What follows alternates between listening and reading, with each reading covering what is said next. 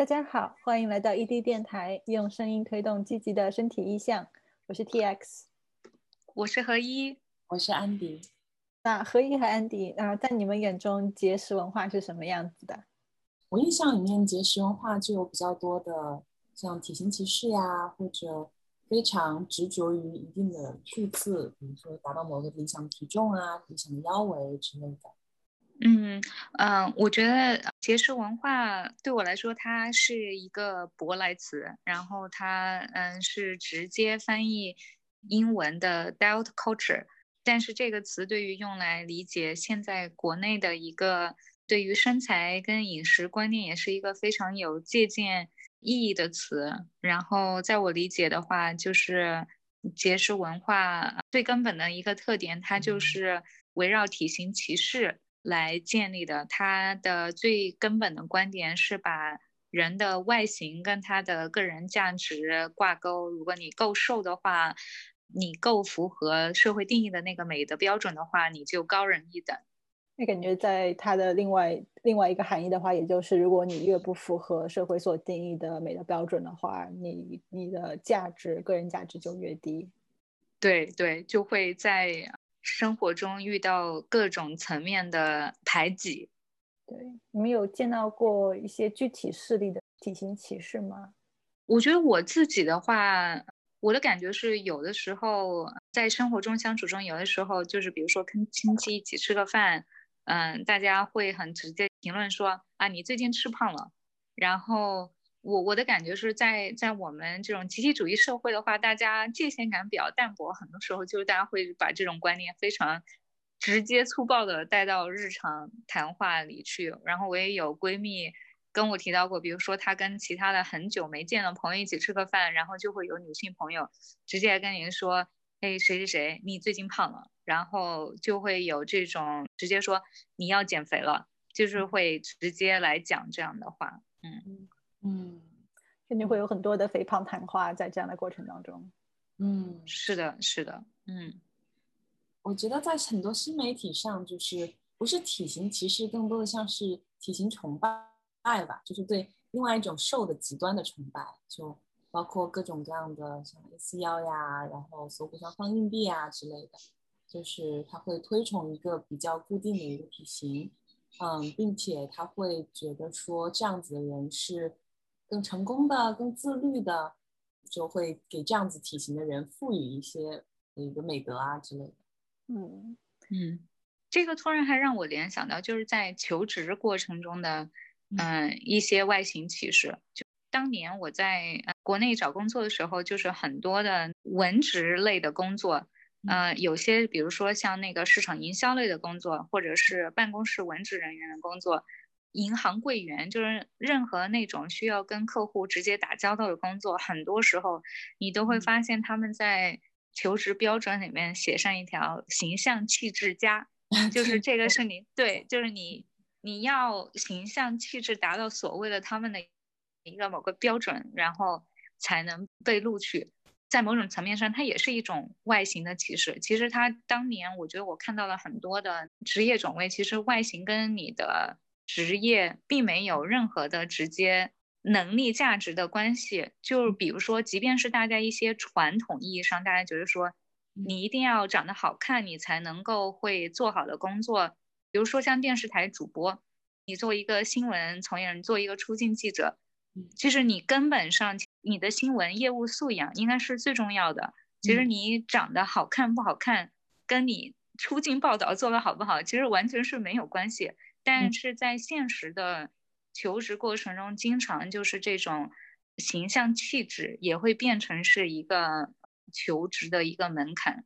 对，这个让我想起我们之前有做过一期，就关于呃，就那个人是空姐行业，然后他们呃航空公司就有要求他必须要减肥到某一个体重之下，就是空姐的外形或者是体重，其实跟他能不能很好的服务。顾客其实是没有任何相关系的，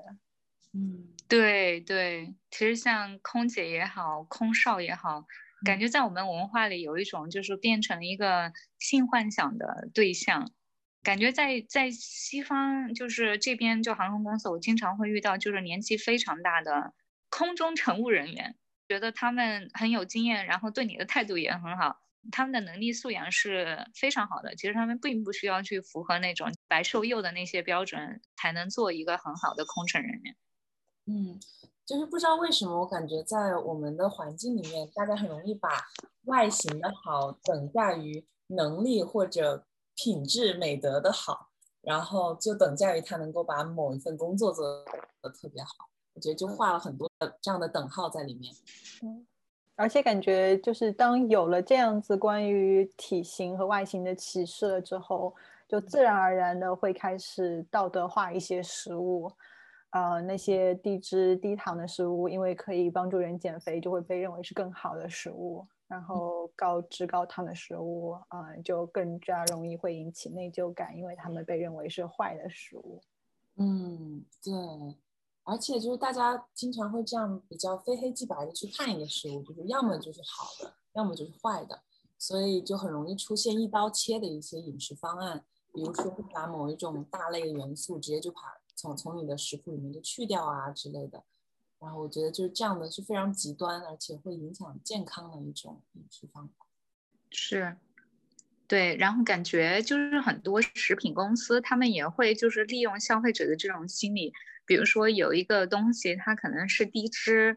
但高糖，它为了弥补低脂造成的口味上的嗯损耗，然后用高糖来弥补，但是它在销售这个产品的时候就标榜就说啊我。这个就是低脂，就是我就是一个非常健康的食物，然后就把低脂这个东西完全去放大，去迎合大家的一个观念。对，而且节食文化里面，它很容易会把健康这个概念扯出来做幌子啊，就是某些食物是不健康的，某些食物是更健康的。嗯嗯，但实际上可能就没有这么绝对。嗯，对，其实也是就是。在画一些不一定正确的等号。嗯嗯，是的，嗯，这个又让我联想起来，就我们刚刚说到食物，让我联想起来，感觉就是在美国这边，就是男性他有的时候会有很多面临，就是说我要变得更加肌肉发达的这么一个标准，很多的男性他也会有体型的焦虑，然后与这个挂钩的就是。会有一种蛋白质崇拜、蛋白质迷恋，就是因为吃蛋白质会认为，就是说这个是帮助你长肌肉的一个方法。然后我就觉得很多时候会变成简单粗暴，认为蛋白质就是好的，其他东西就是不好的。我之前在芝加哥生活的时候，就芝加哥有一个那个快餐店，它的店名就叫 Protein Bar，它其实卖的就是还算是比较 balance 的一个沙拉。就是它里面有肉有菜有有其他谷物，但是它店名它就会管自己叫 protein bar，它这个标榜自己是一个专售蛋白质 base 的一个产品，这个观念我觉得也是迎合大家这种对蛋白质的一种迷恋吧。嗯，对我我感觉就节食文化被很多商家利用了，然后因为节食文化带来了一些焦虑感，给给大家植入了一些比较。比如非黑即白的一些食物观啊之类的，然后商家就可以利用这些观念来给我们销售一些既定的他们想要我们买的东西。嗯，对，其实节食文化跟消费主义是也是一个相互相成的关系。消费主义的话，或者是商家他们在节食文化里面能够利用一些我们会说 fear tactics，就是是营造恐惧的策略。对，就是一些营营造恐惧的策略，然后来引起大家对自己身材或者是健康的一些恐慌，然后再给出一个看似可以简单解决这个恐惧的或者这焦虑的一个方式，然后从而引导大家去买他们的产品。营造焦虑、营造恐惧，嗯，都一直是百试不爽的营销的手段。就刚才何一就讲到，就是其实男性也会很容易被节食文化所影响，从而追求一个比较肌肉发达或者是肌肉非常呃显著的一个身材。其实，在临床上也是体一种体相障碍，就 body dysmorphic disorder。对于体相障碍，大家可能比较知道或者是在呃大众文化里面经常被提到的，可能是就是不停的去整容，然后但是永远对自己的整容后果不满意，从而就是会有多次的修复和整容这样子的一个行为。这个话也是体相障碍的一种，但是对男性而言的话，他们他们的体相障碍可能更多的就是就是不停的是多多吃增加体重，然后不停的去再节食，然后使消耗脂肪，使得肌肉线条更加明显。那这个话也是一种体相障碍。体相障碍其实跟进食障碍其实在很多很多方面是非常相像的。进食障碍可能更多的是侧重在食物上面，然后体相障碍可能更多的是在对自己身材的一种不满和呃通过外外物来改变自己身材的这样的行为。然后我们在现实生活中也经常会看到，就是同一个家庭里面，可能大家对于食物。嗯，会有完全不同的态度。我记得，尤其是我中学的时候，我跟我妈都会有身材焦虑，然后会在饮食上有节食的行为。但是如果到我爷爷奶奶、外公外婆那一辈儿的话，就他们还是觉得你要丰腴是一个美的东西，然后丰腴是你那个家庭。优渥，然后没有，因为他们是经历过艰难的物质条件上非常艰难的一代，他们就还是有那种比较根深蒂固的，就是你要稍微圆润一点才好看的观念。去外公外婆、爷爷奶奶家吃饭的话，也是经常就是他们会鼓励你要多吃。我记得我那时候我妈就是说，一碗饭就够了，够了，不要去添第二碗。就我对那个细节一直印象很深。嗯，这跟。社会文化经济的发展其实也也也挺相关的，就像民国那个时候过来的一些明星也好像蝴蝶，他们可能从从现代角度看，他们就会觉得啊是丰满型美人。如果现在在屏幕上的话，可能会招来很多的一些恶意的批评，就关于他们的身材这些。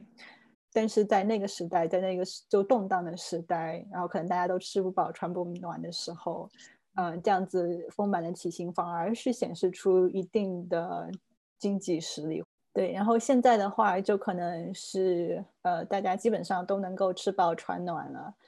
呃，想要维持一个比较消瘦的身材，或者是可以不停的去健身，可以维持这样子的一个体型，反而是需要更多时间跟金钱。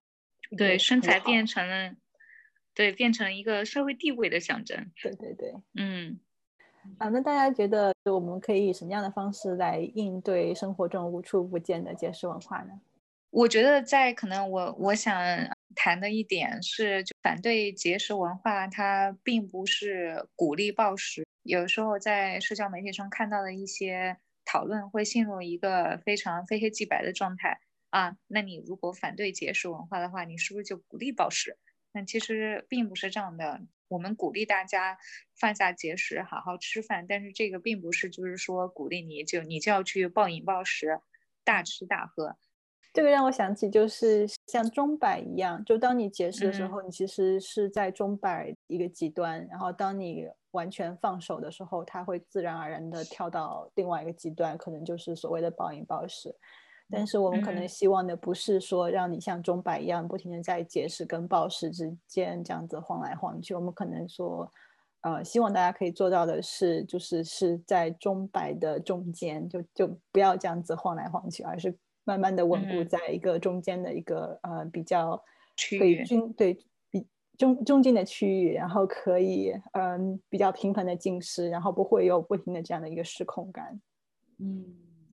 可能我想要。讲的另外一个点就是说，我觉得追求一个比较健康的身体状况，有时候大家会太过于执着于健康的一个状态，然后反而陷入了一种健康的痴迷。我觉得这个可能也是大家需要警惕的，就是因为健康它可能不是一个具体的一个可以衡量的东西，比如说你非得要吃这个东西你就健康，你非得要体型达到某一个数值就是健康。我觉得健康是对于每个人都有一个基准的。所以，不要去追求一个盲目的一个既定的健康的标准，然后要找到一个自己的身体适合的一个比较舒适的一个状况。嗯，对，健康可能不一定是一个就是一个体重或者是一个体型，可能更多的是一些行为啊。你每天有吃比较均衡的一餐，然后每天有适量的运动，然后每天呃，有足够的睡眠，有在照顾好自己的身体，那你可能就是一个在做一些非常健康的事情，然后有个非常健康的生活，嗯，而不是说你非要到达某一个体重或者某一个 BMI 才是健康的。嗯，我觉得可能很多时候我们自己都不太知道什么样是一个健康的状态，所以更多的想要依赖一些外部的一些标准去帮助自己衡量，说我是不是健康的。但其实很多时候，如果你自己觉得，比如说睡完觉起来很舒服，然后吃完这一餐非常适量，然后整个身体运作机能没有什么不适，我觉得这就是一个比较健康的一个状态。嗯，对，就特别是当当你要依赖于外物来衡量自己的健康的时候，就特别容易导致外形羞辱。追求健康，它并不等于，嗯，就是大家要身材羞辱。嗯，比如说有一些人，他可能确实是体重到达了一个威胁健康的那个状态，那出于医学跟健康的考虑，确实需要减肥。在这种情况下，并不是代表就是说我就要去讨厌自己的身体，贬义自己的身体。即便一个人是需要去减肥的话，嗯，最好的策略也都是从。自我接纳跟自我关爱开始，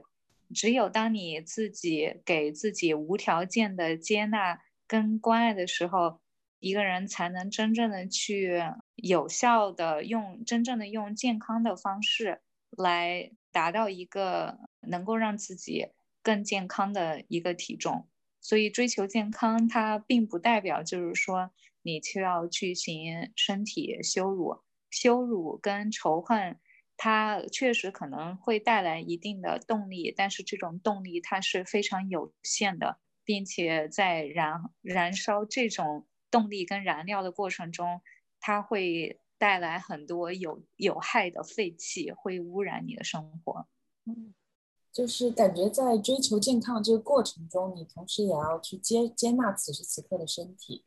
我觉得只有只有通过自我接纳的话，才能够产生更加持续性的。可持续性的一种改变吧。如果回到说到底要怎么样去应对节食文化这件事情的话，我觉得只要提升这个对节食文化的这个敏锐度吧。因为我觉得这是渗透在我们生活方方面面的一件事情，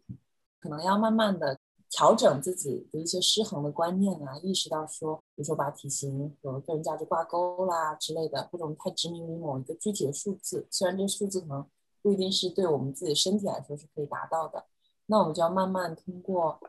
这种微调，用一些比较健康的观念去去代替这些失衡的观念，然后提升自己的觉知，来达到对节食文化的一种对抗。嗯